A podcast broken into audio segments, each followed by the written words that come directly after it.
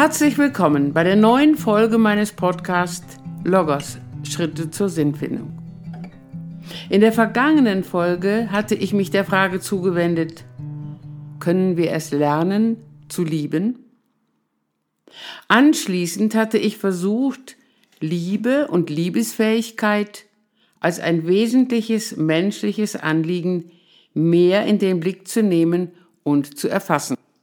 Dabei ist auch deutlich geworden, dass Liebe für uns Menschen sowohl wesentlich Bereicherung und Geschenk bedeutet, dass damit aber auch eine Gefahr verbunden sein kann. Wenn ein Mensch sich liebevoll einem anderen Menschen gegenüber öffnet, dann ist auch eine Gefahr gegeben, ausgenutzt zu werden und hilflos zu sein. In dieser Folge werde ich mich der Frage zuwenden, inwiefern die Selbstliebe, der achtsame Umgang mit sich selbst eine wesentliche Voraussetzung dafür ist, dass ein Mensch sich einem anderen Menschen gegenüber öffnen kann, dass er oder sie andere Menschen lieben kann. Damit ist zunächst die Frage verbunden, was ist Selbstliebe? Die engste Beziehung, die wir zu einem Menschen haben, ist die zu uns selbst. An dieser Stelle möchte ich Sie, liebe Hörerinnen und Hörer, anregen, sich zu erinnern, wann mochten oder mögen Sie sich am meisten? Antworten von einzelnen Personen möchte ich als Beispiele wiedergeben. Wenn ich intensiv mit etwas beschäftigt bin, zum Beispiel beim Spaziergang, beim Fahrradfahren, bei dem Vorbereiten eines Textes, sogar manchmal beim Aufräumen. Wenn ich zufrieden bin, wenn ich zum Beispiel meinen Körper annehmen kann, wenn ich auch Grenzen akzeptiere und dann das Leben in den Blick nehmen kann.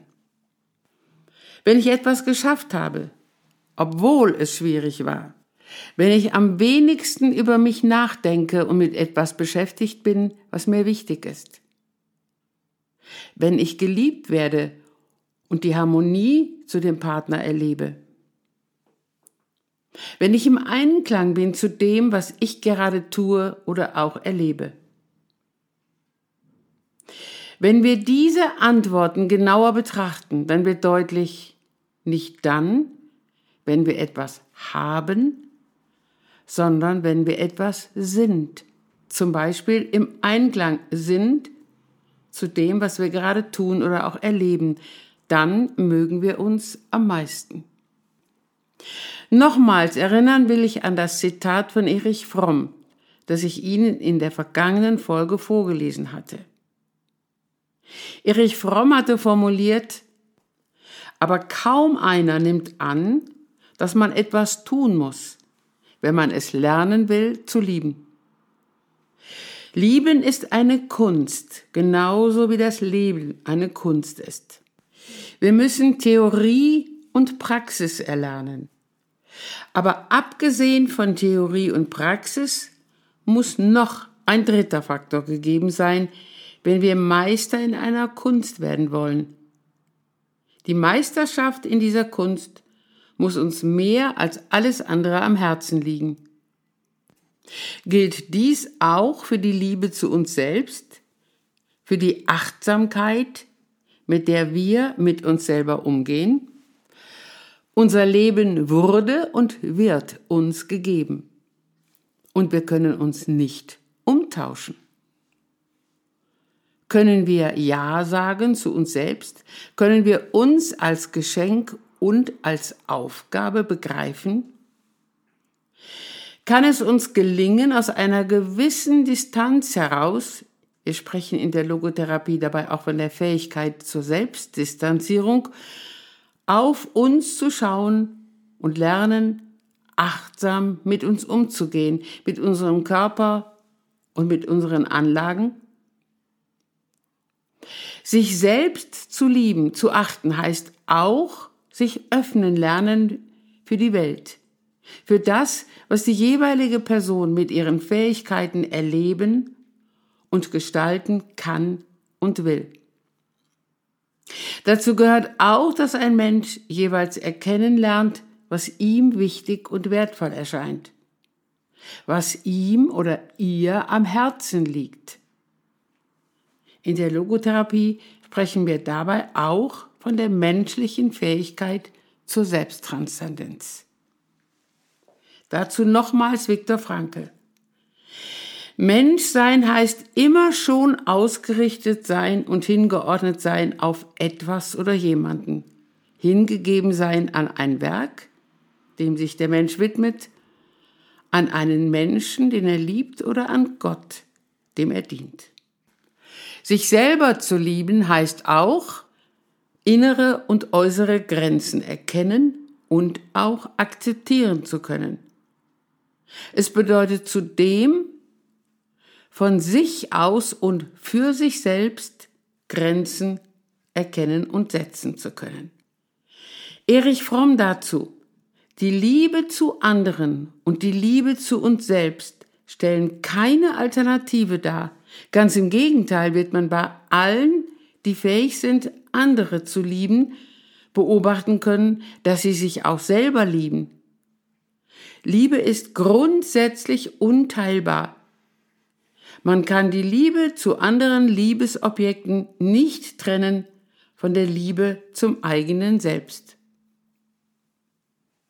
An dieser Stelle möchte ich einem Missverständnis zuvorkommen. Selbstliebe bedeutet nicht Selbstverliebtheit. Erich Fromm spricht dabei auch von Selbstsucht. Er formuliert, der Selbstsüchtige interessiert sich nur für sich selbst. Er will alles für sich. Er hat keine Freude am Geben, sondern nur am Nehmen. Ein Mensch, der selbst verliebt ist, der hat in erster Linie sich selber im Blick. Er braucht andere Menschen, um von ihnen Anerkennung zu bekommen. Er ist an einem Haben interessiert, nicht an einem Sein im Sinne des Gebens und der Gestaltung der Möglichkeiten in der Welt. Letztlich bedeutet dies, dass er oder sie sich selber gar nicht lieben kann und somit auch nicht in der Lage ist, andere Menschen zu lieben. Umgekehrt gilt, wenn ein Mensch in seiner Hilfsbereitschaft nur andere Menschen im Blick hat, wenn er oder sie dem Drang ausgesetzt ist, immer für andere Menschen da zu sein, ihnen zur Seite zu stehen, dann hat dieser Mensch viel zu wenig oder gar nicht sich selber im Blick. Dann kann er weder sich noch andere Menschen lieben. Dazu ein Zitat von dem Philosophen Josef Pieper. Die Liebe, mit der wir uns selber lieben, kann der Maßstab sein für alle Liebe sonst. Erinnern möchte ich an dieser Stelle an die Aussagen einer ehemaligen Patientin, die ich auch in der vergangenen Podcast-Folge vorgelesen hatte. Sie hatte gesagt, ich habe auch eine Partnerschaft erlebt, bei der ich den anderen geliebt habe, mich dadurch aber dem anderen gegenüber vollkommen ausgeliefert und hilflos gefühlt habe. Meine Gefühle dem anderen gegenüber banden mich an ihn und er nutzte dies aus. Auch meine Harmoniebedürftigkeit nutzte er aus. Je länger ich mit ihm zusammen war, desto mehr kritisierte er alles, was ich tat. Zum Beispiel, was ich anzog, was ich sagte. Ich fühlte mich vollkommen falsch. Eine andere Patientin formulierte ihr Erleben in ähnlicher Weise. Ich kenne diese Gefahr, wenn man glaubt, es immer anderen Menschen recht machen zu müssen, sich selber aus dem Blick verliert und abhängig wird von der Bestätigung der anderen Person. Selbstliebe und Selbstachtung müssen wir alle im Laufe unseres Lebens lernen. Wir alle wollen anerkannt werden. Dies darf aber nicht gewonnen werden dadurch, dass wir uns verbiegen und uns selber aus dem Blick verlieren. Der Prozess der Selbstliebe, der Selbstachtung ist sicherlich immer in einem gewissen Fluss. Denn das Leben fließt auch immer weiter, bringt Veränderungen mit sich, innere wie äußere. Wenn wir sagen, die Fähigkeit zu lieben andere wie sich selbst ist mit einem Lernprozess verbunden, dann haben wir auch zu schauen auf die kindliche Entwicklung, verbunden mit der Frage, wann ist ein Kind liebesfähig?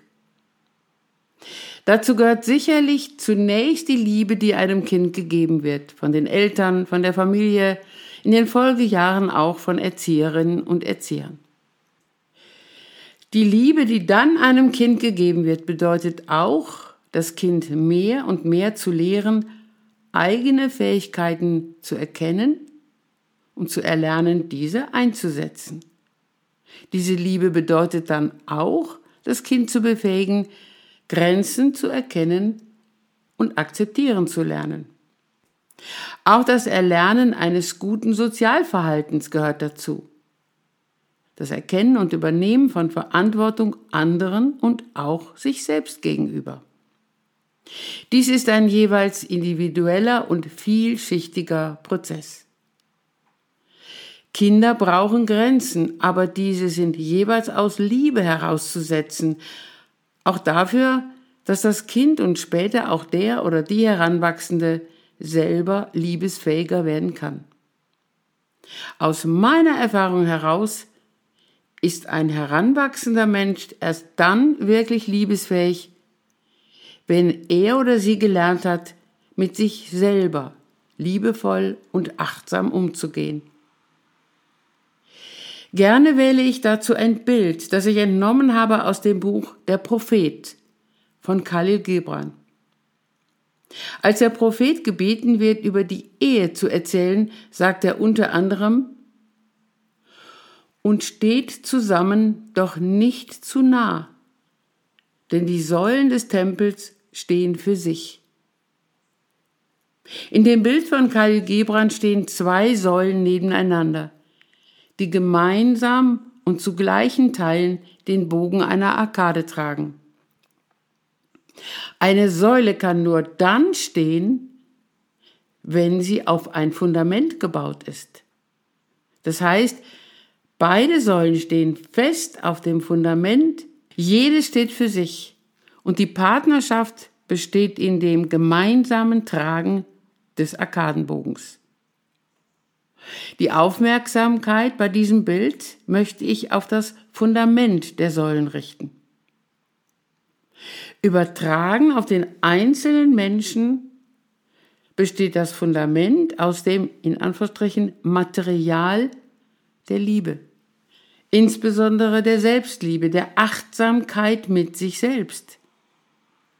Erst dann, wenn diese ausgebildet ist, kann ein Mensch stehen und die Gemeinschaft mit einem anderen Menschen gestalten. Kann die Säule gemeinsam mit der Säule, die neben ihr steht, den Arkadenbogen tragen. Zum Abschluss dieser Podcast-Folge möchte ich eine Möglichkeit nennen, die Selbstliebe, die Achtsamkeit mit sich selbst nachhaltiger aktivieren zu können. Es geht um den inneren Freund, die innere Freundin, in meinem Buch, dem Angstriesen entgegentreten, gehe ich in dem Kapitel Der Freund an meiner Seite ausführlich darauf ein. Es geht dabei um das Hinschauen auf sich selber. Zu schauen, wie eine Person mit sich selber umgeht. Wie mit einem Feind oder wie mit einem Freund. Die Erinnerung an den inneren Freund, die innere Freundin und den Dialog mit ihr, insbesondere die Frage, was er oder sie jetzt als bessere, als wertvollere Möglichkeit erachtet, kann die Achtsamkeit mit sich selber deutlich erhöhen. Ein persönliches Beispiel dazu. Wenn ich morgens am Frühstückstisch sitze, die Zeitung lese und mir der Blick auf die Uhr sagt, dass jetzt Zeit ist, meine Arbeit am Schreibtisch zu beginnen, dann frage ich nicht selten meine innere Freundin, was sie mir jetzt raten würde. Mit ihrer jeweiligen Antwort weiß ich dann viel besser, was ich jetzt tun will, um es dann auch aktiv umzusetzen.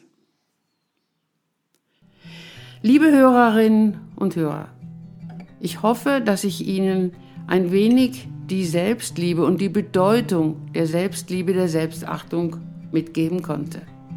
Ich danke Ihnen für Ihre Aufmerksamkeit und freue mich auf die nächste Folge mit Ihnen. Ihre Ursula Thierry.